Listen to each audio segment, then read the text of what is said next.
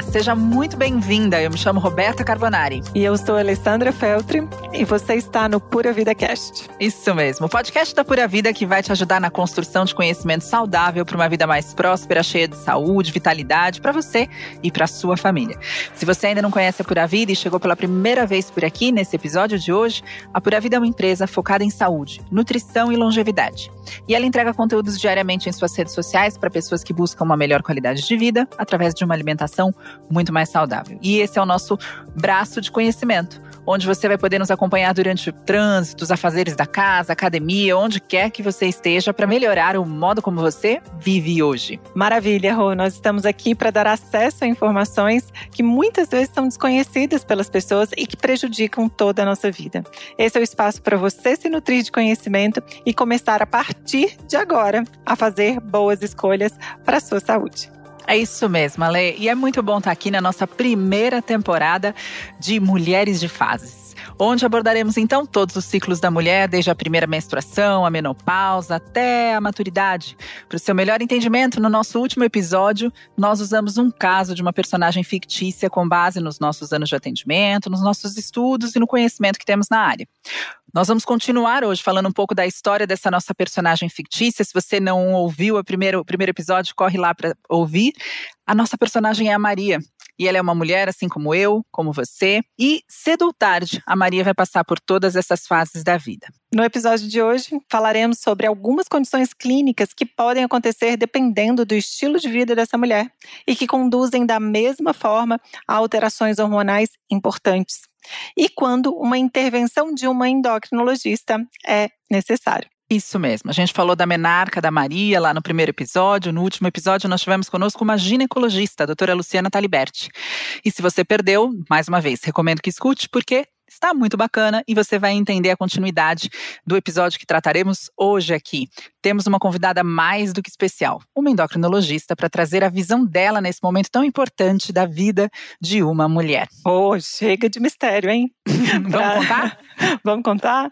E para nos acompanhar nesse bate-papo de hoje, convidamos a Tatiana Abrão, endocrinologista, nutróloga, pós-graduada em medicina esportiva, médica preceptora do ambulatório de endocrinologia do exercício e esporte da medicina esportiva Unifesp. Oi, Tati, é um prazer ter você conosco aqui. Ah, o prazer é todo meu, meninas. Obrigada e desculpa aí da, do currículo.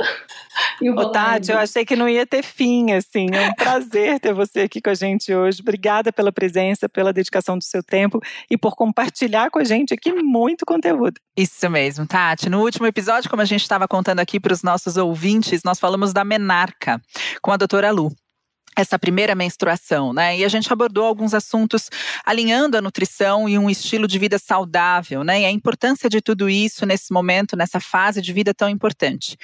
Então, vou contar um pouquinho do que a gente falou sobre essa personagem, né?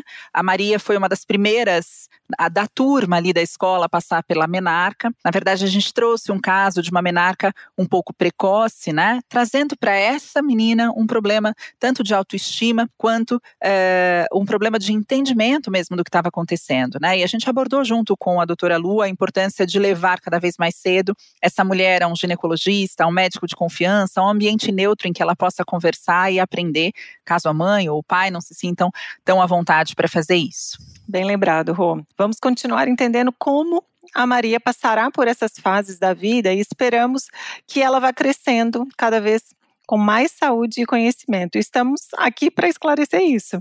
Para começarmos, então, gostaria de trazer aqui um assunto sobre a menarca precoce, que foi algo que nós trouxemos, como a Rô disse, no episódio anterior. Tati, ah, queria que você trouxesse um pouquinho de conhecimento, como se dá esse processo? É, é necessário fazer uma reposição aí de hormônios para o desenvolvimento do adolescente, da adolescente? É ou não é? Eu até trago essa pergunta porque eu estava até batendo um papo com a Roberta anteriormente e essa dúvida chegou muito próximo a mim, eu não tenho filhos, mas minha irmã tem uh, uma menina de 12 anos e ela levou em vários endocrinologistas e não existe um consenso, assim, um fala que sim, um fala que não. Explica pra gente, eu acho que pra gente ajudar realmente as mães que estão aqui conosco, os pais que estão aqui conosco, a, entender quando é necessário, uh, como acontece esse processo. Então, meninas, vamos lá. É, a puberdade avançada, que a gente, assim, até oito anos a gente considera precoce, né? Uma, uma puberdade precoce. A partir de nove anos a gente considera puberdade avançada. Mas por que, que eu falei isso? Porque você falou da sua irmã e eu em casa, né? Em casa de ferreiro espeta de pau, as minhas duas filhas tiveram puberdade avançada. Então, é, é, o que eu acho? Eu acho que assim, é, é muito difícil para a menina e você falou do consenso. Entra, porque nem eu entrei no consenso. Elas sendo minhas filhas, eu, eu que acabei diagnosticando a puberdade avançada, que para mim é precoce, das minhas filhas, e aí procurando uma professora minha de faculdade, porque eu não ia tratar minhas filhas, eu fiz o diagnóstico. Eu acabei parando num, no, assim, no expert, né, no Vinícius, que é o, o expert em puberdade precoce no Brasil e uma autoridade mundial nisso, que me ajudou eu acabei escolhendo o Vini para me ajudar nesse consenso. É esse que eu vou passar, que eu acho mais legal, né? O, é, que é o mais correto, porque tem várias coisas que a gente tem que levar em conta. Uma, será que essa menina está preparada para ficar menstruada nessa idade? Isso é, é o primeiro ponto, porque ela está ainda fora é, as amigas delas ainda estão brincando de boneca muitas vezes, elas estão brincando é, com jogos, estão correndo. Então, ela não está preparada ainda para usar um absorvente. Então, isso é muito impactante para a menina. E muitas, isso quando você acaba já tendo a menstruação, né? Mas muitas vezes os pais percebem antes os sinais, que no caso a gente chama de telarca precoce, que é quando aparecem as mamas. E geralmente é assim, né, que evolui a puberdade. Primeiro começa a aparecer as mamas, aí, com o estímulo do estrógeno, você começa a ter os pelos pubianos, os pelos axilares, que depois que você tem o estímulo do estrógeno, que é esse mesmo que deu as mamas, a partir daí a adrenal assume. Adrenal não consegue, teoricamente, aumentar esses pelos pubianos na mulher, mas quando você tem esse aumentinho do estradiol, do estrógeno, que é o hormônio feminino, aí, mesmo que você tenha queda de estradiol, já deu a largada para os pelos, né? Que também são complicados. As meninas estranham, às vezes elas nem percebem as mamas, mas os pelos elas percebem e vêm mostrar para os pais. Então, muitos pais ficam angustiados e correm é, no pediatra, e quando o pediatra percebe que pode ter alguma alteração realmente hormonal com essa criança, ele caminha para o endócrino, seja ele endócrino pediatra ou seja o endócrino que ele confie. Então, a partir do momento que essa menina, né, às vezes também acontece com meninos, é, chega no nosso consultório, a gente vai fazer toda uma investigação. Vai ver a altura dessa, dessa, é, dessa menina, o peso dela, vai ver como que está sendo a curva de crescimento dessa menina, porque na mulher, né, especificamente, às vezes o estirão acontece antes de aparecerem ou coincidindo junto com é, os, com os sinais puberais, que seriam a telarca, né, o crescimento da mama, e teoricamente, a partir da telarca, uns quatro anos, até uns quatro anos após, ela já menstrua. Então, ela começa com os oito anos, mais ou menos, e até os 12 ela menstrua, que seria aquilo que toda mãe quer, né? Que a filha menstrue um pouco mais tarde. Então, é, muitas vezes a gente faz essa investigação, vê se essa menina está crescendo, é a menina mais alta da classe. Muitas vezes elas referem isso, nossa, ela é a mais alta da classe. E às vezes essa menina acha estranho, porque ela não queria estar tá tão alta perto dos meninos e das exatamente, amigas. Exatamente, exatamente. Ela não pega, disso ela não pega mais na mão da professora, né, na fila. Sim. Não, e no balé ela fica lá atrás, né? No balé, Exato. ela é a última do balé. Então, é. assim, ela quer dançar na frente e não dá, ficam todas as amigas na frente, porque ela acaba sendo a mais alta da turma. E isso é, gera muitas preocupações, porque ela, às vezes a criança começa a ouvir o, o, diálogo dos pais com o médico, e às vezes o médico, o que, que ele fala? Então, eu, como endócrino, tomo muito cuidado qual que é a maior preocupação da puberdade precoce, tirando a própria menstruação? Essa menina ter uma interrupção é, precoce do crescimento. Ela tem um estirão precoce, só que aí acabam tendo os fechamentos, é, o fechamento das epífises, né? Quer dizer, os ossos começam a fechar e ela acaba tendo uma queda na altura final. Mesmo ela crescendo antes, ela acaba tendo um prejuízo na altura final. E quando as meninas escutam, aí pode ser que ela não cresça muito ou fique é, com uma, é, uma altura prejudicada, isso mexe mais com a criança. Isso prejudicou, assim, a Valentina, minha filha, na época, ela entrou numa paranoia. Ela, mamãe, eu não quero ser baixinha. Mamãe, pelo amor de Deus, eu não quero. O que, que tem que fazer para eu não ficar baixinha? Então, assim, realmente essa criança enche de é, enche de problemas. A medicação que às vezes você tem que usar é uma medicação que pode favorecer um pouco de ganho de peso, é um análogo hormonal que ele pode é, aumentar um pouco o peso. Então, todo esse processo tem que ser em consenso. Às vezes não entra o ginecologista se a menina ainda não teve o sangramento. É quando ela teve mais a telarca e um pouquinho do aumento do pelo, geralmente é, o pediatra às vezes acaba encaminhando direto para a mãe, né? É para o endócrino. Para o endócrino. Para o endócrino. Mas, que no é... caso é você, né? A mãe, a mãe endócrino é você nesse caso. Sim. Mas se ela já tem sangramento, aí com certeza vai ter, vai ter que ser feito o bloqueio puberal, que é, acaba sendo feito mais às pressas para essa menina não ter um prejuízo final nessa altura. Mas a partir do momento que ela já tem essa menstruação, aí é, provavelmente você tem já uma idade óssea de praticamente 13 anos, 13 anos e meio, que é uma idade óssea que, teoricamente, essa, essa menina vai crescer até os 15 anos só de idade óssea. Então, ela vai ter um prejuízo já na altura final.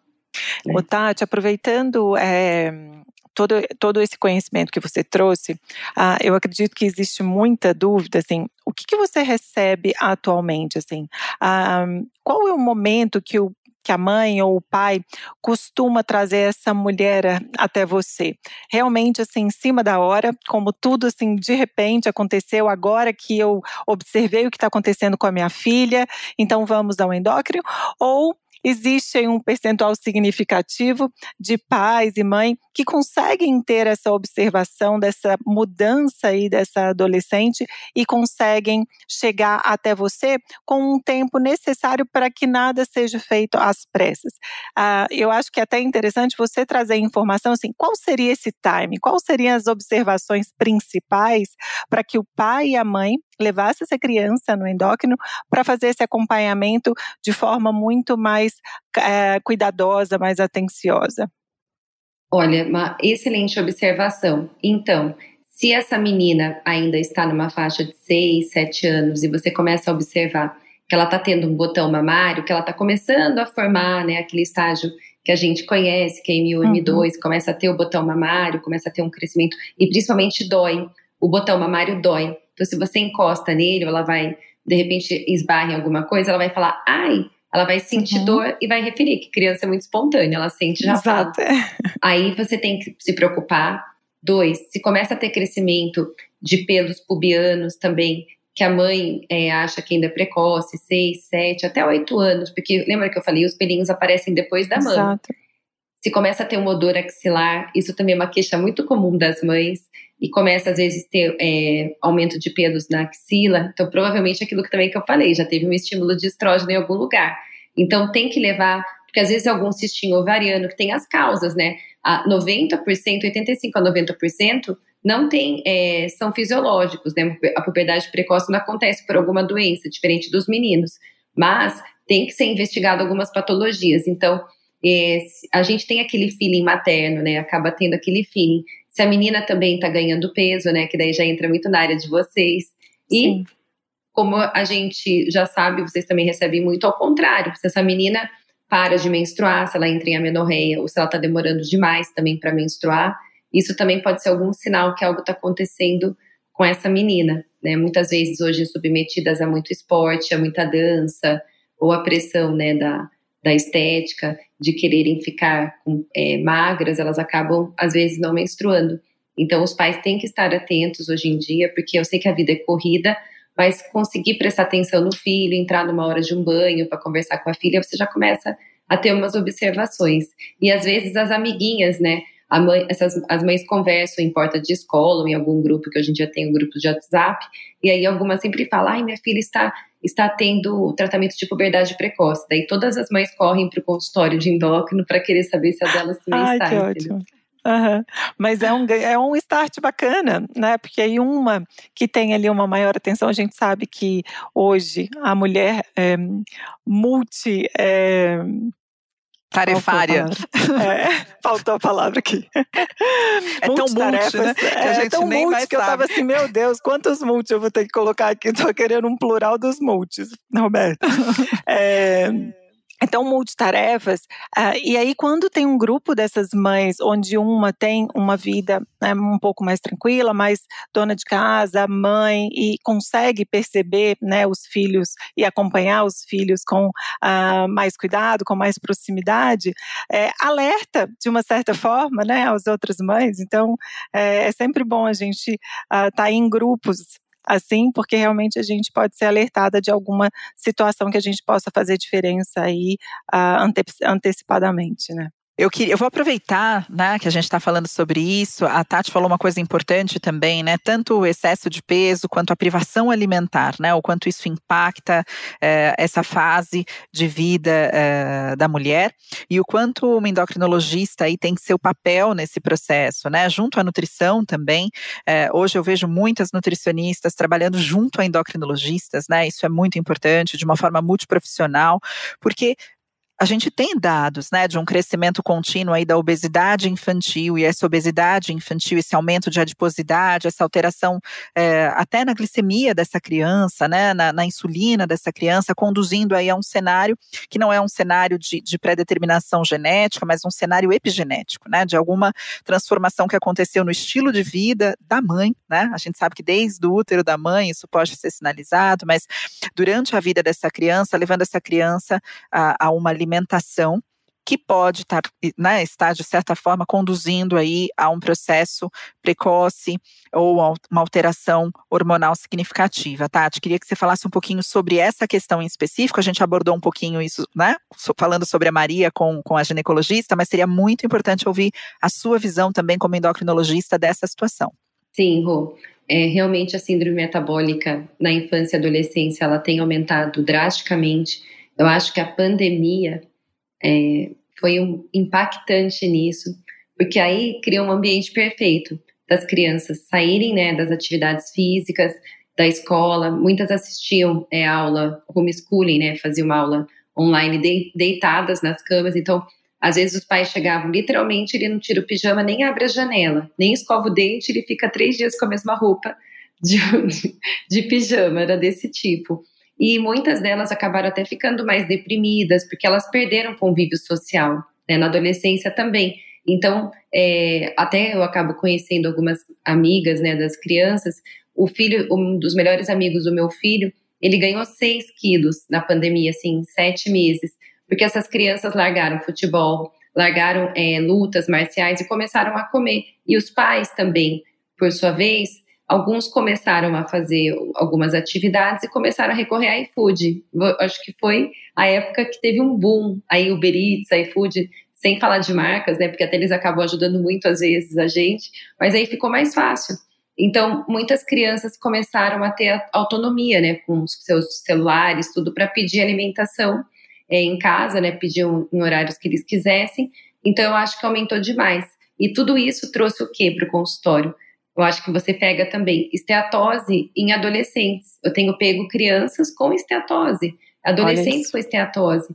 É, tudo bem que o adolescente pode ter uma leve dislipidemia que é fisiológica dele no comecinho ali na pré-adolescência, mas não são os níveis que a gente tem visto, né? Crianças hipertensas, a gente tem que tomar o cuidado de usar um esfigmo certo para ver a, a, a pressão dessas crianças. E, como a gente sabe também, o sobrepeso, né, acaba ajudando a inibir um pouco o IGF-1, então ainda prejudica a altura final dessas crianças.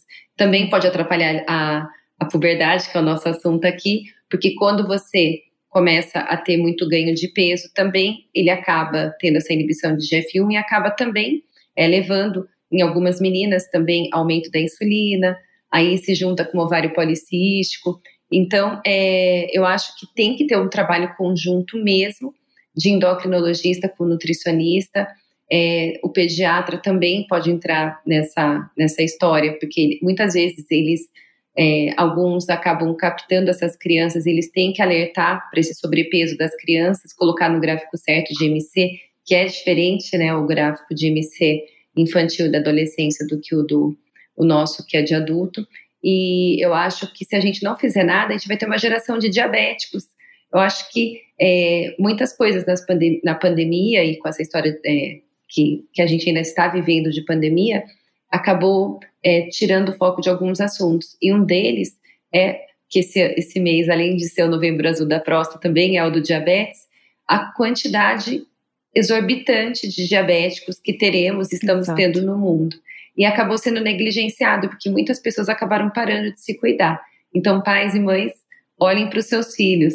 Não achem que está tudo bem, assim, tem que avaliar, levar nas nutris, é, não só no pediatra, eu acho que vocês têm que prestar atenção se vocês acharem que eles não estão se exercitando, se estão começando a acumular muita gordura abdominal. E aí eu conto muito com a ajuda de vocês duas aí para nos ajudarem nessa missão de conseguir melhorar a vida dessas crianças e adolescentes. Ótimo, Tati, você trouxe um ponto que era até uma pergunta minha aqui sobre os principais impactos do estilo de vida, essas alterações hormonais que ah, vão a agravar aí o desenvolvimento dessa adolescente, dessa criança. E aí, só reforçando e destacando aqui que você falou sobre sedentarismo impactando, uh, o sedentarismo com o excesso do consumo alimentar, principalmente de alimentos altamente palatáveis, de carboidratos, que a gente faz assim, né, num piscar de olhos, na verdade não é nem um piscar de olhos, apenas teclar alguns números um apertar de dedos.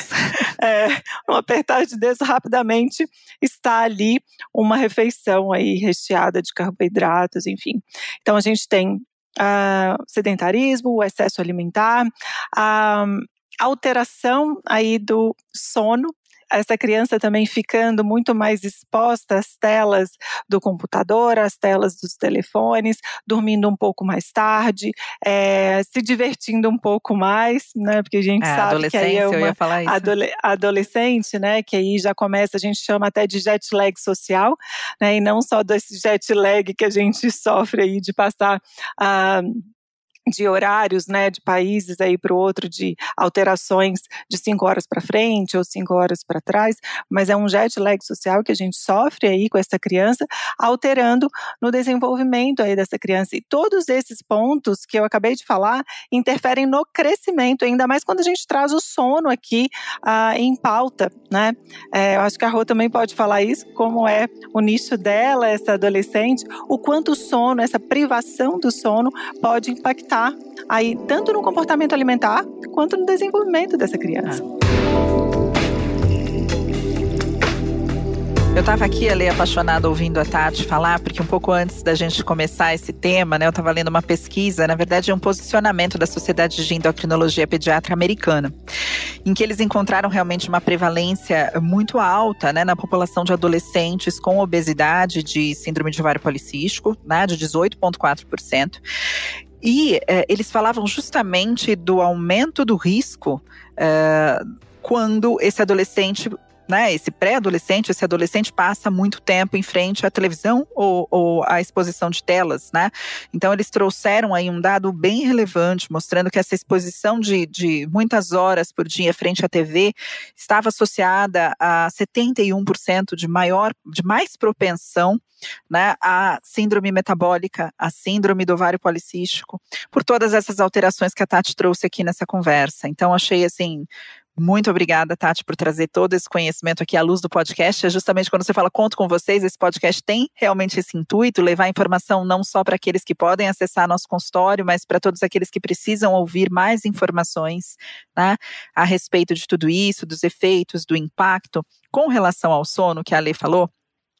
O que eu observo é que também, é, por conta da presença e existência dessas telas, né, dos telefones, as crianças tendem a falar o boa noite e se manter ali acordado por mais tempo. e que as mães não percebem, né? Na verdade, quando, quando elas vão ao meu consultório, eu pergunto, mas que horas você deita? A mãe responde às nove. A criança fala, eu durmo a uma. e eu falo, nossa, mas tem um intervalo gigante entre deitar e dormir, né? E aí, por conta do uso justamente desses aplicativos, e, e eu queria que você falasse com todo esse seu conhecimento maravilhoso um pouquinho a respeito do impacto nessa cascata hormonal né? A gente sabe que a restrição de sono, né, e a privação de sono muito bem estabelecida, mas a restrição de sono ou apenas a alteração do horário da janela do sono, né? A mudança e a disruptura desse ciclo circadiano natural das nossas células, né, trazem impacto, traz um impacto significativo eh, em alterações metabólicas importantes e no comportamento né, no comportamento alimentar também, aumentando aí a necessidade realmente é, de maior recompensa e uma busca por alimentos que tragam aí uma sensação maior de recompensa. Então, queria que você falasse do, do impacto, por exemplo, no GH, no cortisol, porque eu vejo muitas pessoas falando, ah, minha filha não está crescendo, eu queria que ela tomasse um hormônio. Né? Mas não, eu queria que ela dormisse melhor, porque isso tem toda Ou a relação. queria que ela comesse melhor, diminuísse isso. os carboidratos refinados. Isso, então eu queria Ai. que você falasse sobre isso, Tati, pra gente, por favor. Não, com certeza, Rô, na hora até que é, a gente estava conversando aqui, eu falei, gente, eu não falei do sono que eu começo a falar, eu sou que nem você, então se deixar nós duas também. Aí o que que acontece? Não, e realmente, isso também, porque eu, eu acabo atendendo crianças que realmente precisam, que têm déficit de hormônio do crescimento e usam o hormônio. E aí, uhum. eu também, que nem vocês conversando, descobria que alguma delas elas faziam o hormônio e voltavam a comer após o hormônio. Então você imagina, você usa o GH e daí você come em cima de um hormônio hiperglicemiante. E aí vai dormir Nossa. 3, 4 da manhã. Então você uhum. deu, eu só dei esse gancho para falar que eu tive Maravilha. que retomar, explicar. Você tem que jantar, esperar duas horas, passar essa, essa, esse pós-refeição para daí você fazer o hormônio. Depois disso, você já tem que tentar entrar no sono mais ou menos umas 10 horas da noite no máximo. Então, eu tenho pego crianças que, igual vocês falaram, estão dormindo até uma hora da, da manhã, o que, que, porque ficam no videogame. E aí, o que, que acontece? A gente começou a retroceder de meia em meia hora para essa criança não sentir tanto o impacto é, de dormir um pouco mais cedo. Porque se você vai dormir mais tarde, vocês já sabem disso, são conhecedoras, que todos os nossos hormônios acabam tendo uma harmonia, né? A gente tem esse ritmo circadiano de secreção hormonal.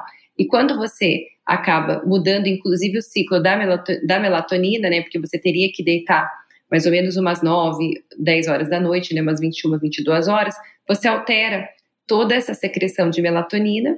Dois, a exposição da luz também consegue inibir a melatonina. Então não adianta nada, às vezes, você é, ficar deitado e ficar olhando tela, videogame, computador, não adianta nada, porque você está lá inibindo essa melatonina.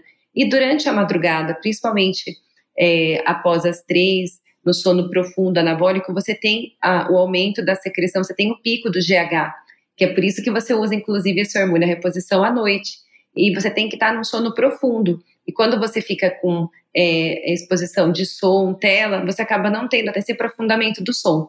Então, é do sono e acaba não tendo essa secreção adequada do hormônio do crescimento. Outra coisa que acontece, você acaba tendo um aumento muito grande do cortisol, uma desregulação do cortisol que ele começaria a ser secretado mais ou menos é, umas 5 horas da manhã, 6 horas da manhã.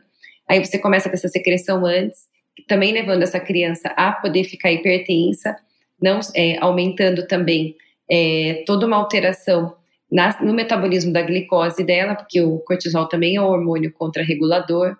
Um outro hormônio importantíssimo que vocês vivem com a gente falando sobre ele é a insulina, que também, quando elas acabam comendo durante a madrugada inteira ou acabam jantando muito e usando alimentos gordurosos que vão acabar atrasando a digestão, elas passam a madrugada inteira fazendo digestão e com picos de insulina. Então, isso altera totalmente a secreção hormonal, você acaba tirando esse pico de GH, você acaba mantendo também essa insulina e esse cortisol alto, e isso atrapalha demais tanto o crescimento quanto é, acaba criando, e até saiu um trabalho, acho que a Rô com certeza leu, e você também, é, que saiu ano passado, mostrando, ou ano retrasado, falando do impacto dessa alimentação e desse sono, no, é, desse, dessa mudança de horário noturno para a criança dormir mais tarde, o adolescente dormir mais tarde, principalmente em meninas, com o aumento da síndrome metabólica, principalmente em mulheres, principalmente em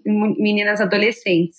Então, é, eu concordo com vocês no que vocês falaram, que os pais acabam não vendo os filhos. Eu acho que às vezes eles, com a vida corrida, eles acabam entrando no quarto deles e não prestam atenção. Ou estão dormindo, né? Ou estão dormindo. Ou estão dormindo, enquanto é. os filhos estão lá destruindo o restinho de crescimento deles e ainda ganhando aí uma síndrome metabólica. né? Mas é, e a leptina também, né? Você acaba tendo é, um aumento alterações, da grelina, né? alterações, Exatamente. diminuição da, da leptina. Então, assim, vira uma zona que depois sobra para a gente resolver.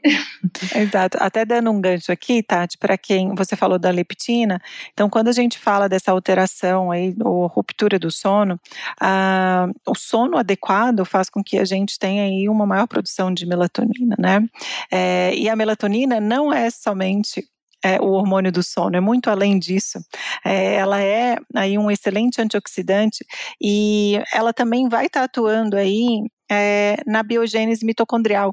Gente, vocês não precisam gravar esse nome, biogênese mitocondrial. Traduzindo, é na produção de energia. Né? Então, quanto mais mitocôndrias a gente tem, maior número dessas mitocôndrias e maior eficiência dessas mitocôndrias, mais energia a gente tem, mais eficiente o nosso corpo fica na oxidação de gordura, na utilização de gordura como fonte de energia.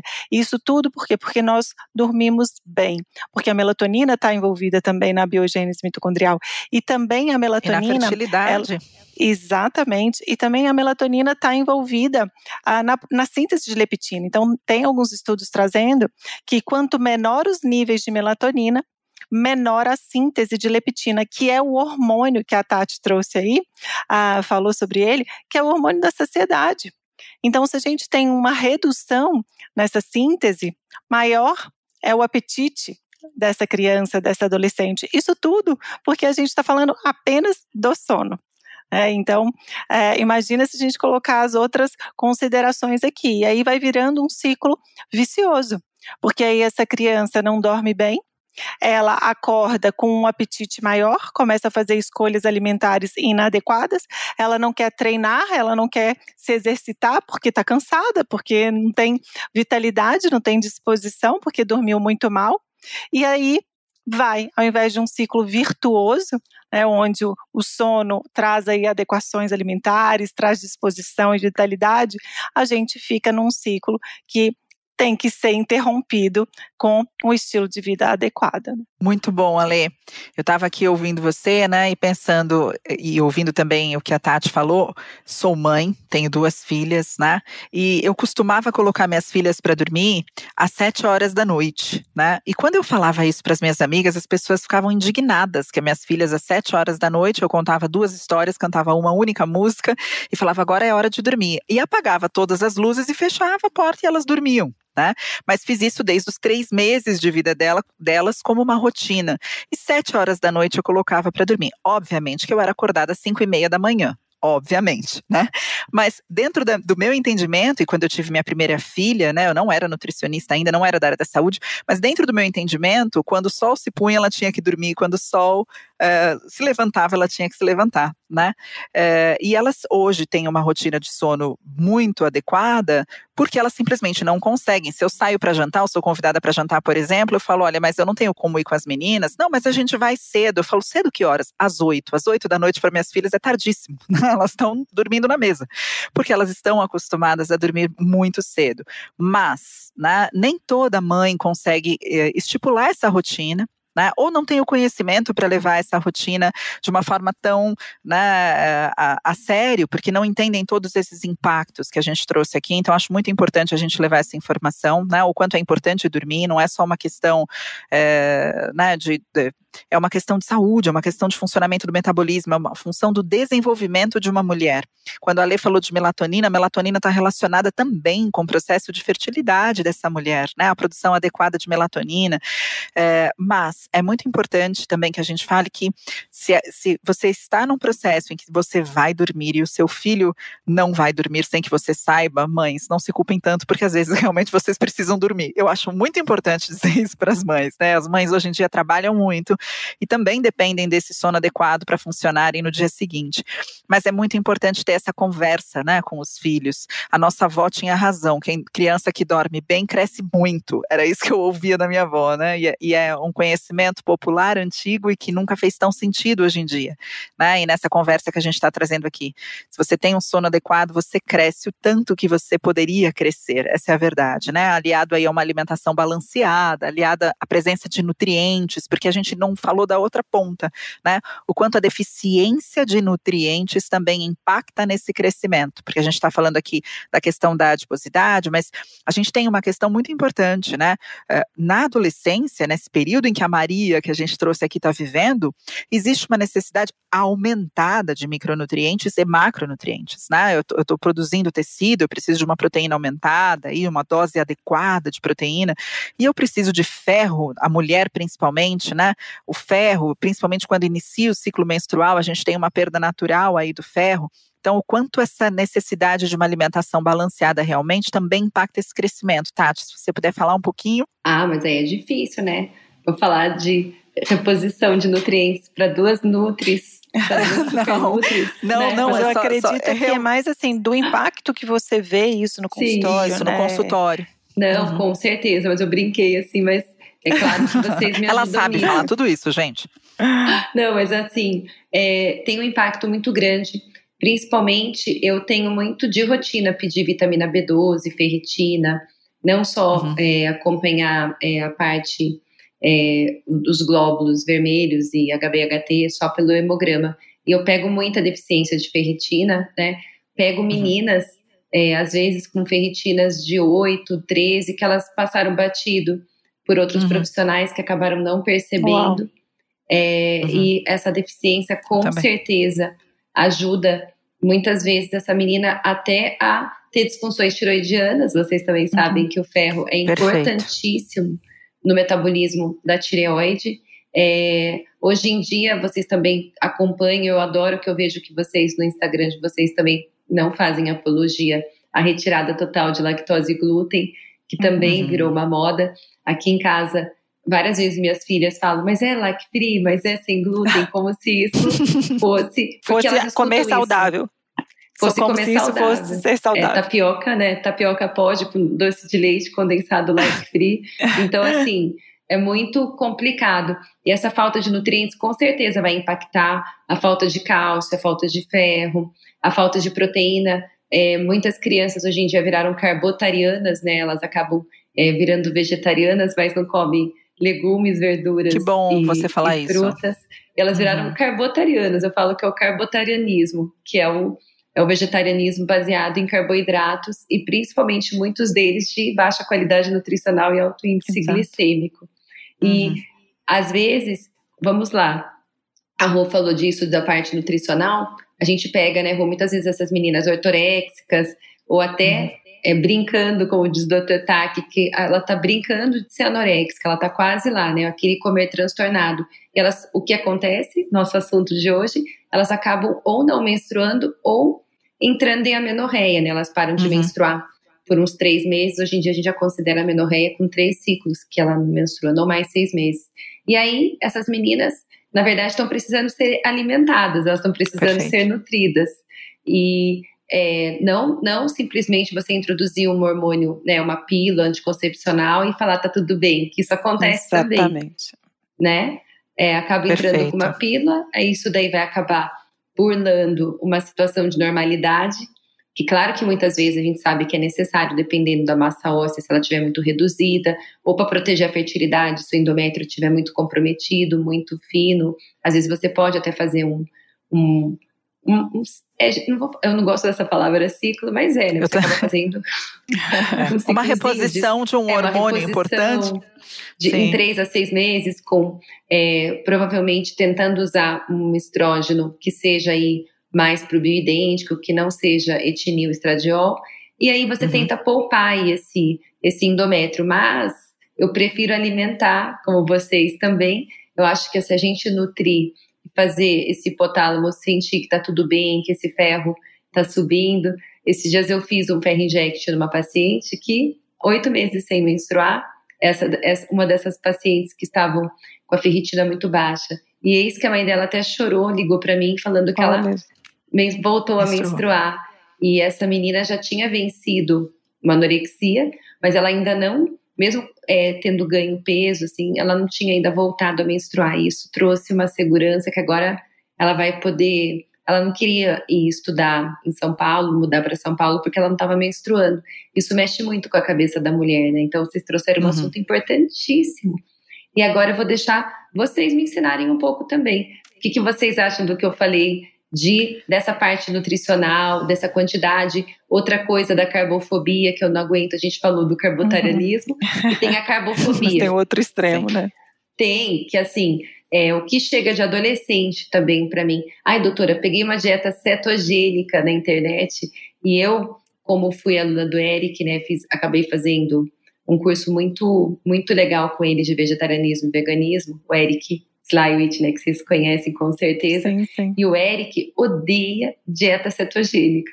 Ó, Eric, se estiver me ouvindo, tá? Eu escuto, você pode pode confirmar. Ele não gosta, porque a gente sabe o que acontece aí é, com essa.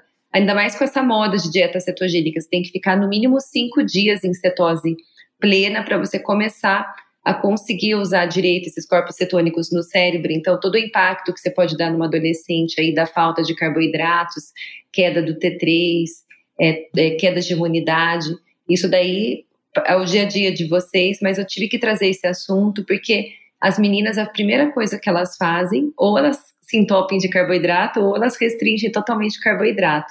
É com vocês, Rô e Ali. Eu queria até antes da Rô chegar aqui com mais detalhes assim sobre a nutrição, é, sobre esse ponto que a, a Tati trouxe das estratégias nutricionais. Né? Ah, eu, assim, particularmente, vejo pouco ah, as adolescentes ah, lançando mão de dieta cetogênica. Eu vejo muitas adolescentes lançando mão de uma dieta low carb, mas fazendo uma no carb. Né? Então, assim, é. Então, aí existe primeiro uma confusão de estratégias, né? Porque uma no carb, ela pode também não ser uma cetogênica, porque uma no carb com alto teor de proteína não é uma cetogênica, ou seja, uh, ela está fazendo todas as estratégias todas erradas. É, eu, eu sou fã de dieta cetogênica quando né, numa idade propícia, a gente precisa otimizar alguns padrões metabólicos, mas sempre com o acompanhamento de um profissional de saúde, né, em uma determinada condição clínica. Né? Você pegar, por exemplo, uma uma pessoa, né, seja uma adolescente ou uma mulher na idade avançada ou uma mulher com é, é, de 40 anos e coloca ela numa dieta cetogênica, ela chega com resistência à insulina.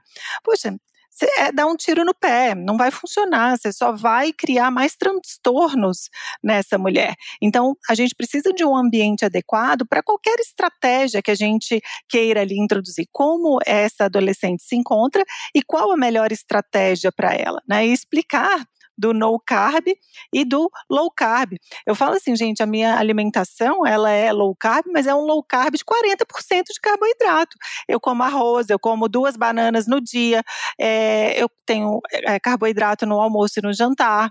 Então, assim, tem seleções de quantidade, de qualidade desse carboidrato, que a adolescente, ela pode sim lançar mão e ainda assim estar em uma estratégia low carb. Né? Então existe uma confusão dessas estratégias, né? Porque ela quer fazer tudo sozinha, ela não vai conseguir e os resultados não vão uh, ter sucesso, né? Em resultados algum.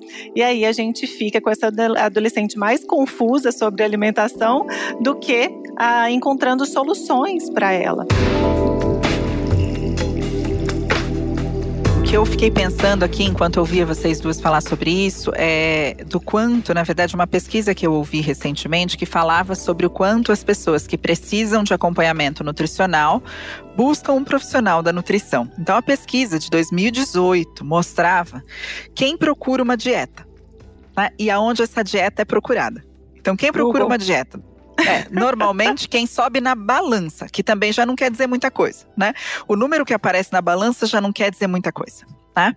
É, o que quer dizer muita coisa é a sua composição corporal, o seu estado nutricional, enfim, a sua nutrição em si. Então começa por aí. E, e por onde essa pessoa procura.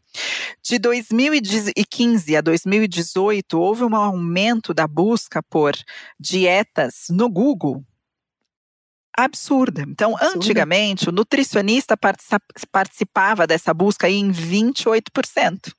E em 2018, caiu para 18%. Né? Então, quer dizer, cada vez menos as pessoas procuram uma estratégia realmente nutricional, porque estratégia nutricional ela precisa ser calculada por um nutricionista. Né? Você tá. jamais pode fazer uma cetogênica, uma low carb, uma qualquer que seja o nome da dieta, se você não está entregando os nutrientes que essa pessoa precisa, principalmente numa fase de desenvolvimento. Né? Então, se você está falando de uma adolescente que está construindo tecido, está construindo órgãos, está construindo cérebro, sinapses cerebrais que ela não tinha, porque tudo isso está em construção, e você faz uma estratégia simplesmente para redução de peso, por exemplo, você não está fazendo uma estratégia nutricional para essa paciente, você está fazendo uma estratégia de perda de peso. Ponto. Estratégia nutricional envolve adequação de composição corporal e entrega de nutrientes de forma adequada, seja ela qual for, porque a estratégia mais adequada para essa adolescente é aquela que se encaixar mais né, de uma forma mais tranquila numa cultura alimentar que já existe, num padrão alimentar já existente. Então, eu acompanho adolescentes que adoram carne e que comem carne com vegetais e um pouquinho de carboidrato. Quando eu olho o recordatório alimentar, eu tenho uma dieta hiperproteica.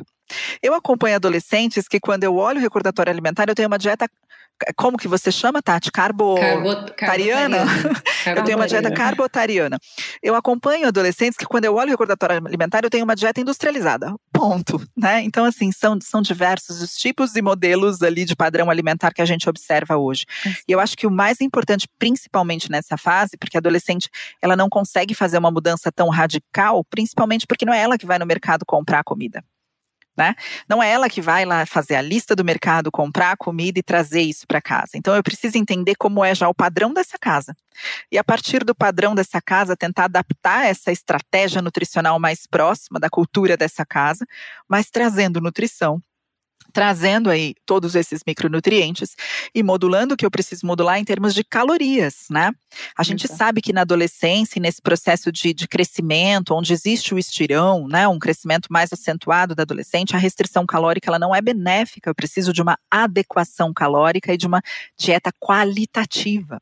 De e densidade acho, nutritiva, de né, densidade, né? exato, grande densidade nutricional, baixa densidade ou adequada densidade energética, né? E quando a gente fala de carboidrato carboidrato, a gente tem que lembrar que a gente está vivendo num mundo que a palavra carboidrato, muitas vezes para um adolescente, significa um biscoitinho integral, ultraprocessado. Né? A gente uhum. não tá, ele não está ouvindo abobrinha, ele não tá ouvindo banana, como a Ale come todo dia. Não, banana. Ele tá ouvindo. O povo tem pânico de banana, né? Exato, eu falo assim, como gente, se... se banana engordasse, é. eu tava perdida, eu tava só enrolando aqui do 25 andar todo dia, ao invés de caminhar. É.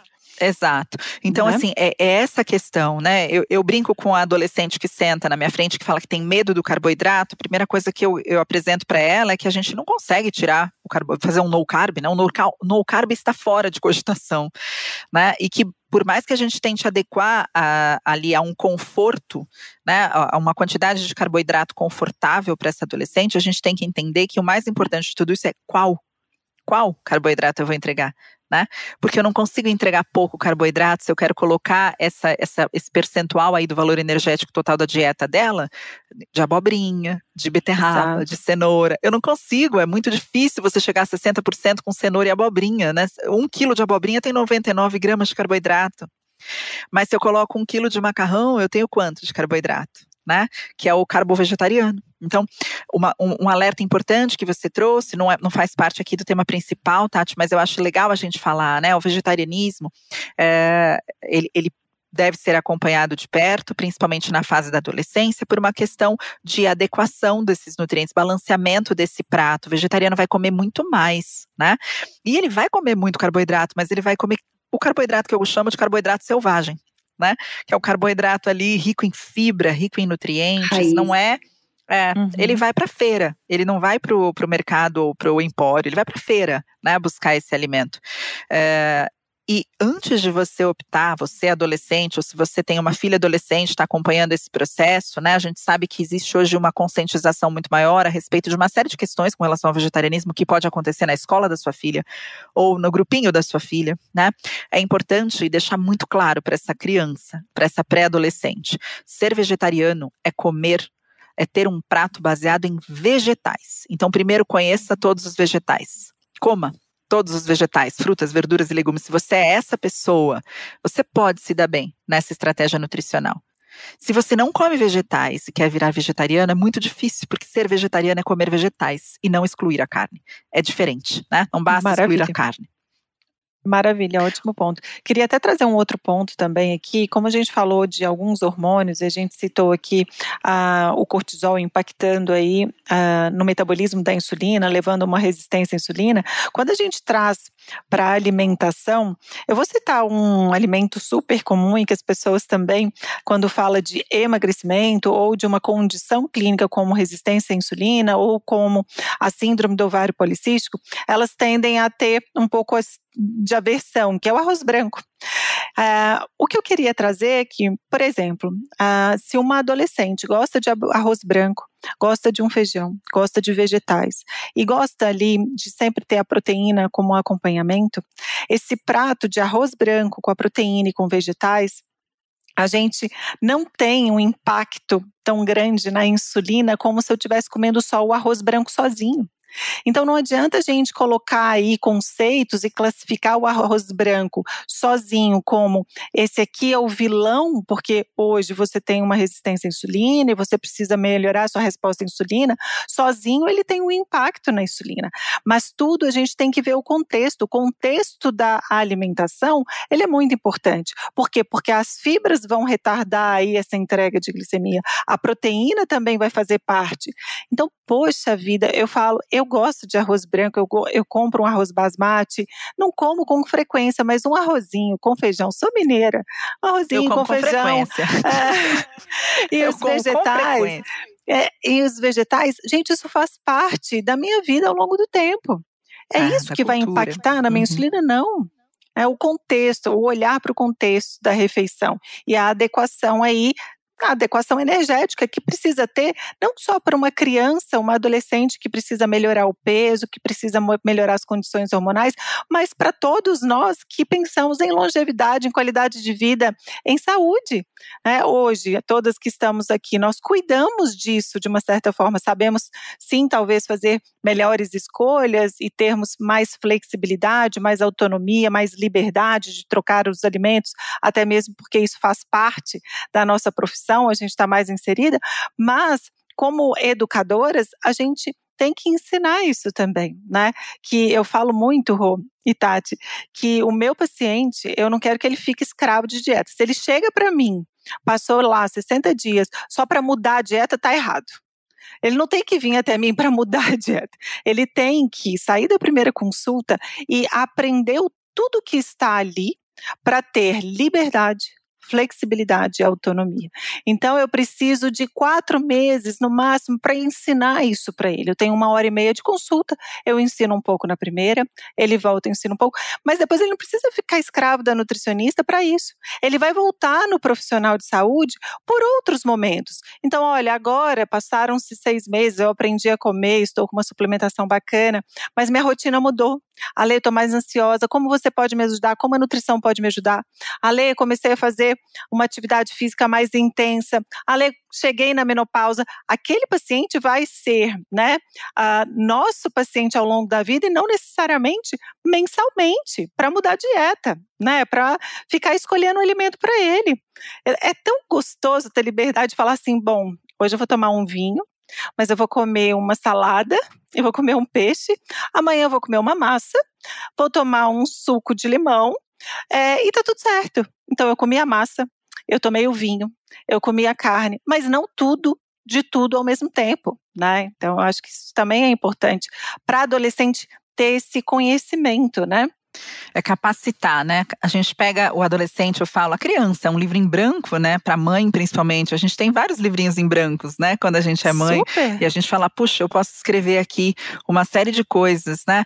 E na alimentação é igual. É, é, se você tem a oportunidade de acompanhar uma criança, a pré-adolescência e a adolescência ali, você tem um livro em branco para capacitar e ensinar escolhas e não necessariamente entregar uma lista de obrigações com relação à alimentação, né? Uma regra a ser seguida todo dia, esse é o cardápio de segunda, esse é o de terça, não. Você tem ali a, a possibilidade de ensinar o que é interessante para essa adolescente. Eu acho que a gente falou aqui e queria agradecer muito o seu conhecimento e o quanto você abrilhantou esse episódio, Tati, porque a gente trouxe pilares da, da medicina do estilo de vida num, num único podcast aqui, né? A gente falou do estilo de vida, porque a gente falou da, da alimentação, a gente falou da atividade física, a gente falou do sono, três pilares importantíssimos. Então, quando a gente fala de como a gente pode trazer essa adolescente, essa menina, né, para um estágio de vida que já é tão conturbado por si só, por todas essas alterações hormonais que nós sentimos, né, três vezes ao mês, ao mês sendo meninas diferentes, né? Eu me coloco como menina aqui também. Vocês também, meninas, sempre serão meninas. Sim, Mas sempre. o quanto, o quanto tudo isso faz parte, né? Muitas vezes eu vejo que é, quando existe alguma alteração na criança ou na adolescente, a mãe chega e fala assim: ela deve estar com problema de tiroide. Né? Porque ela deve estar com problema de tiroide. Clássico. Tudo para mim. É, imagina em mim, endócrino. A minha vida. Exato. Eu, eu imagino que você ouvir isso. chegar no assunto tireoide. 12 vezes ao dia. Exato, 12 vezes ao dia, olha, minha tireoide não deve estar muito boa, porque eu não estou conseguindo isso, mas o quanto esses outros pilares não estão sendo observados. E ter uma endocrinologista falando de todos esses pilares e colocando esses pilares como né, importantes para a construção aí de uma vida saudável é muito, muito, muito legal. É muito bom que as pessoas possam ouvir a sua voz como endocrinologista, trazendo essa questão, né, de que a gente usa a medicação sim quando importante, quando necessário, para evitar um prejuízo maior, mas que ela é é e deve ser, né, a última opção. Tem muita coisa que a gente pode fazer antes e, e, prevenir o uso dessa medicação, né, através de um estilo de vida saudável, é aí de uma importância é, tremenda. Então, Tati, é, a gente vem chegando ao fim aqui, né, além das perguntas que Exato. a gente tinha para Tati. Mas eu não vou deixar a Tati embora sem esclarecer mais uma coisa. Vamos, Vamos aproveitar, aproveitar, todo o conhecimento da Tati aqui. Tá lindo Bora. esse episódio, estou amando. Tati, sabe o que eu queria é, que você trouxesse aqui um pouquinho de conhecimento para gente sobre a síndrome do ovário policístico? Uhum. A, a gente citou aqui e falamos, pontuamos aqui em algumas uh, situações, mas como essa síndrome pode aí afetar essa adolescente e quais os cuidados essa mãe, essa adolescente, essa adolescente devem ter aí para poder otimizar a saúde e ter uma vida mais leve, mais tranquila, sem tanto um peso aí dessa que a gente sabe dessas alterações metabólicas que vêm e que acompanham essa síndrome do ovário policístico. Ai, é um assunto que eu gosto muito também, Ale. Obrigada pela pergunta e vocês também, é, com certeza, gostam muito. Primeiro, vamos lá é um diagnóstico correto de síndrome do ovário policístico. Porque assim como Perfeito. a gente estava falando da tireoide, muitas uhum. vezes é, as pessoas é, acabam lendo algum post ou vem algum, algum, vem algum vídeo e se auto-intitulam de ovário policístico. Outros são algumas mães que, assim, é, mal levaram a, a menina no ginecologista e começar, é, começou com uma pílula, um anticoncepcional, porque é, supôs que a, a, menina tivesse, né, a adolescente tivesse ovário policístico. E a gente sabe aqui o conjunto, né, de mudanças metabólicas e resistência insulínica e tudo mais que o ovário policístico pode trazer. E nem sempre a, a síndrome de ovário policístico vai ter a imagem no ultrassom de cistos ovarianos. Então, 30% apenas tem essas imagens de ovários policísticos e tem que ser um, um ultrassom bem feito. Muitas vezes é pélvico, essa menina já tem um ganho de peso, então complica um pouquinho, porque às vezes ela não tem vida sexual, então não dá para fazer um transvaginal. Então, uhum. a gente acaba diagnosticando muito pelo hiperandrogenismo, né, que acaba sendo um aumento, né, ou, ou realmente laboratorial desses hormônios como androstenediona, testosterona, que acaba sendo aumentada aí tanto, é, pela parte ovariana, que acaba tendo uma hiperestimulação, é, acaba aumentando a testo total e a livre, acaba também tendo um aumento da insulina, que a gente já sabe, Exato. tendo essa resistência insulínica, que acaba, por um fator de semelhança, o IGF-1 se ligando aí aos receptores ovarianos e piorando esse ciclo, eu falo que é um ciclo vicioso, né, e fica, é, aumenta essa insulina, aumenta a fome, aumenta a glicemia, aumenta a, a, obesidade visceral, essa menina começa a ganhar gordura mais centrípeta, e isso faz muito mal para a cabeça da menina, e uhum. acaba é, levando aí alguns ciclos anovulatórios ou espaçamento desses ciclos, né? É, muitas vezes essas meninas nem sempre é, têm uma cessação da menstruação, mas elas acabam tendo espaçamento ou menstruando normalmente, que a gente poderia falar da irregularidade menstrual, e um quadro que incomoda muito essas meninas, que acaba sendo a oleosidade da pele, a expressão mesmo física, né, dessa, uhum. desse, desse hiperandrogenismo.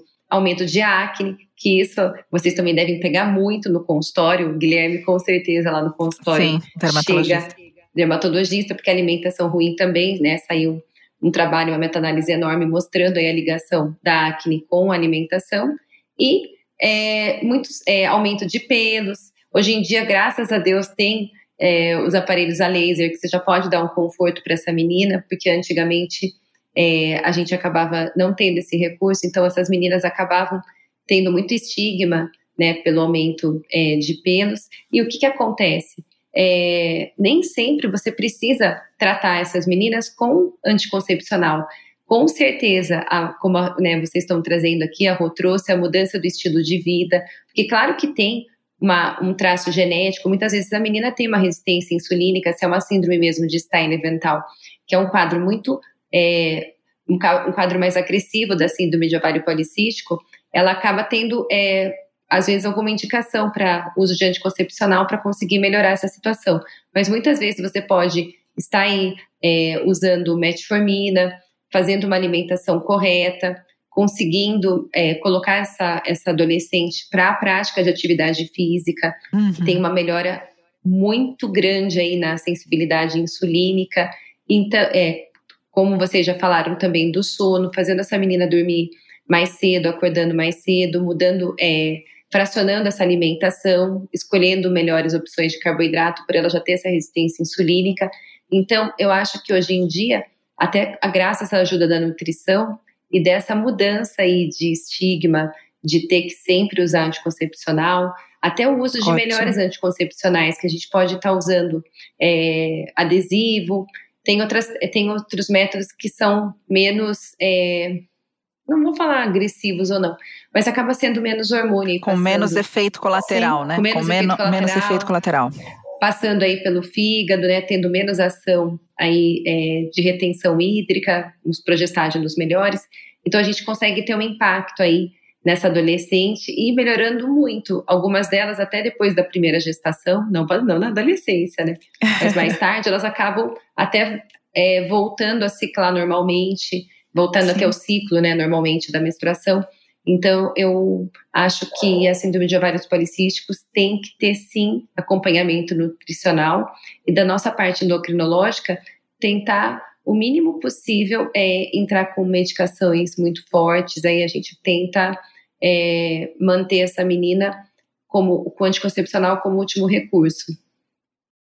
Maravilha, que bom ouvir Tati. Eu, eu, ia falar dessa questão, Ale, é, o quanto hoje a gente percebe, né, que essa mudança toda pode reduzir a quantidade de medicações e efeitos colaterais, principalmente Exato. no caso de uma adolescente, né? No, na síndrome metabólica tem uma posição também da Sociedade Brasileira de Endocrinologia, né? Você me corrija se eu estiver errada, Tati, mas falando que na adolescente, por exemplo, é, que apresenta síndrome metabólica, a redução de 5 a 10% do peso já trazem um impacto significativo, né? Sem Sim. a necessidade aí da entrada de uma medicação para controle, né? Se, se existir a possibilidade dessa melhoria contínua.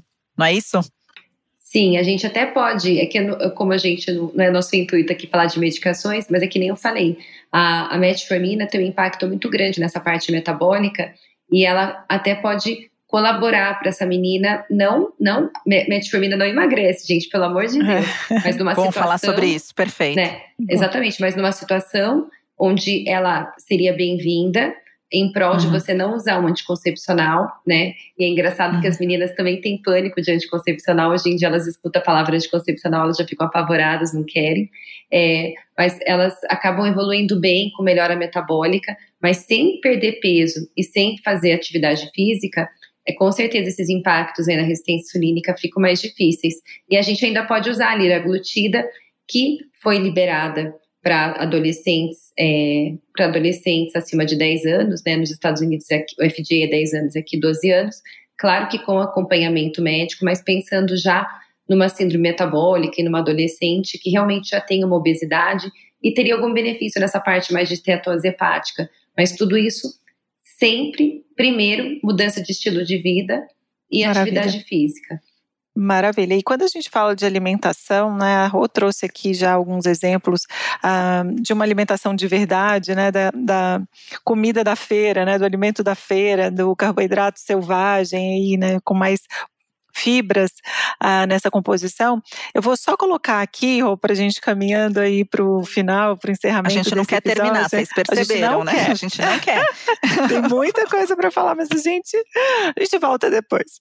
É, e vou destacar aqui algumas vitaminas e alguns minerais que estão presentes, podem estar presentes aí comumente na nossa alimentação, mas um destaque para a vitamina D, ah, pois alguns estudos trazem que baixos níveis podem estar associados à resistência ao hormônio insulina e ocasionar aí a síndrome metabólica provocada pela, pela, pela síndrome do ovário policístico. Então, se a gente consegue aí níveis ótimos de vitamina D, eles vão sim auxiliar nessa melhora da sensibilidade à, à insulina, entre outros fatores, né? Que a vitamina D, aí hoje, como um pré-hormônio, está associado em diferentes funções e diferentes tecidos aí no nosso organismo. E pensando na parte inflamatória da SOP, alguns minerais também que podem fazer parte podem estar ou através da suplementação, dependendo do hábito alimentar dessa adolescente. Então a gente fala sim de suplementação aí na adolescência quando há necessidade de complementar o que é oferecido através da alimentação. Então a gente tem os destaques de zinco, de magnésio, do ferro que a gente trouxe, do próprio selênio, ah, e ainda o ômega 3, é, com a parte anti-inflamatória que a gente sabe que não está presente em, em, níveis adequados na alimentação aí moderna, principalmente na nossa alimentação ocidental. Ah, então queria trazer esses destaques aqui porque tá tudo aqui, tá tudo no alimento. Se a gente traz densidade nutritiva ah, para todas as refeições, uma diversidade alimentar, porque a gente tem um universo de possibilidades. E o que a Roberta trouxe sobre o vegetarianismo, né? Se você quer realmente seguir o vegetarianismo, você tem que colocar os vegetais em sua vida. É esse o princípio, né? e não só a exclusão. Amei esse discurso que você falou, essa entrega que você deu, que você deu porque foi perfeito e é exatamente isso. Né? Porque se é ah, uma alimentação rica em vegetais, a gente consegue aí uh, ter uma, uma proximidade de adequação, porque a gente sabe que também nos alimentos depende uh, do cultivo, do solo, dessa quantidade que vai estar presente para a gente atingir bons níveis aí de minerais. Mas sempre pensando em primeiro lugar uh, como base o alimento. Em segundo momento, aí a gente olha para o complemento, para o suplemento alimentar.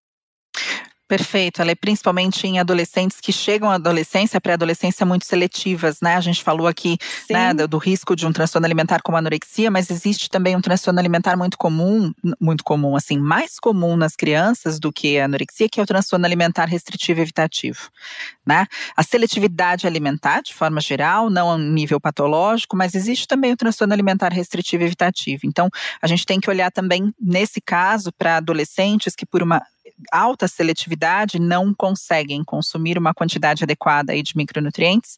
E aí, nesse caso, é importante sim que a gente faça toda uma reeducação alimentar, mas que a gente não mantenha essa adolescente numa fase tão importante de desenvolvimento sem os nutrientes, né? E aí, nesse Maravilha. caso, a suplementação é muito importante. Maravilha. Tati, só queria te A gente agradecer. não quer te deixar. A gente não quer te deixar. Ah, Foi muito bom ter você aqui com a gente nesse segundo episódio dessa temporada de Mulheres de Fases. Uh, e queria uh, saber se você gostaria de deixar aqui uma mensagem uh, para trazer para quem esteve com a gente nesse, nesse episódio de hoje. Ai, gente, ó, o que, eu que agradeço, eu amei estar com vocês. Por mim, eu ficava mais tempo, muito gostoso falar de mulher, a gente é mulher e adora esse assunto, então pela gente a gente ficava aqui horas. Mas assim, uma mensagem que eu acho importante é uma importantíssima, inclusive, é que nem todo sintoma que a gente tem é uma alteração hormonal. Eu até Isso eu acho que é muito importante a gente frisar. A gente está falando aqui de alimentação, de estilo de vida, então muitas vezes uma fadiga, um cansaço, um mal-estar que você está tendo, uma insônia, não, não muitas vezes está ligado a uma alteração hormonal. É claro que você tem que investigar, mas pensar também que pode ser uma deficiência nutricional, um comer errado, Excelente. uma alteração no sono. Tem N motivos, uma falta de atividade física, antes de você pensar que isso pode ser devido a uma alteração hormonal e procurar recursos é, hormonais que às vezes, muitas vezes, nem, sem, nem são pesquisados é, antes de serem prescritos, nem muitas vezes eles são constatados antes da prescrição. Então, que tal você procurar uma nutricionista, um nutricionista, procurar um médico da sua confiança para você fazer realmente uma avaliação se você está com seus níveis de minerais, vitaminas, é, avaliar como é que está seu sono, sua atividade física, antes de procurar os recursos é, de automedicação e profissionais que podem trazer o mal para você. E uma outra mensagem que a Ru é, gosta muito do assunto, ali você também, é que tomem muito cuidado, que toda restrição leva a confusão, né, Ru? Exato. Então, antes de fazerem dietas por conta própria, até falei da cetogênica de internet, né, aquela hora que eu falei, é porque as pessoas nem sabem o que é dieta low carb, low carb, very low carb, não, elas, elas acham que tudo é a mesma coisa. Então, sempre procurem um profissional de nutrição para que acompanhem você, tanto na suplementação quanto numa prescrição alimentar, quanto no início de vegetarianismo é, para fazer uma transição, né? Porque tem muita gente que depois daquele documentário dormiu onívoro e acordou vegano. Então você tem que ter essa transição e é, sempre, é, sempre as mães, né? Sempre buscarem nos seus filhos se algo está errado. Não custa nada você investigar. Se a menstruação estiver alterada, não tiver menstruado ainda, ou tiver com algum sinal de puberdade precoce, procurem aí um endocrinologista ou pediatra para terem certeza que está tudo bem com seus filhos. Maravilha, muito obrigada, Tati. Ah, muito foi obrigada. Foi incrível a sua presença aqui. Obrigada por compartilhar tanto conhecimento, com tanta profundidade e assertividade aqui. Obrigada, Tati. Obrigada a vocês, vocês que me ensinaram muito hoje também. Vamos lá, chegamos ao final do nosso segundo episódio dessa temporada. Quero agradecer você que chegou até aqui e convido a nos acompanhar nessa jornada inteira e descobrir todas as fases de uma mulher. Isso mesmo. E para ter mais conteúdo sobre nutrição, saúde, longevidade, eu convido você a nos acompanhar nas redes sociais, blog e na lista de e-mails do Pura Vida Prime. Você pode enviar também sua história, dúvidas e perguntas sobre nossa primeira temporada desse podcast no Instagram arroba Pura Vida Prime, e nós adoraremos ouvir tudo que você tem para compartilhar conosco a respeito da sua história. Quem sabe trazemos a sua interação nos próximos episódios. Por último, Rô, tudo que vimos até aqui, todas as alterações que podem surgir na vida da mulher me fez lembrar uma coisa. Se na TPM já é difícil quando está tudo bem, imagina quando não está. No próximo episódio, falaremos muito sobre esse período íntimo da mulher. O episódio será um máximo. Recomendamos que escute e acompanhe. Bom, Ale, eu só garanto que eu não vou perder por nada, né? Isso você Boa. já sabe. Tá Isso eu já sei, porque sempre. você é minha companheira aí. A gente Exatamente. não pode ficar aqui sozinha, nós precisamos Isso uma mesmo. da outra. E esse foi o segundo episódio da temporada Mulher de Fases do Pura Vida Cast. Esperamos que você tenha gostado de estar aqui com a gente e no próximo episódio falaremos sobre TPM. Esperamos você. Não percam. Um beijo, Tati, um beijo, Ale, e obrigada por beijo, hoje. Beijo, Rô, beijo, Tati. Beijos, meninas.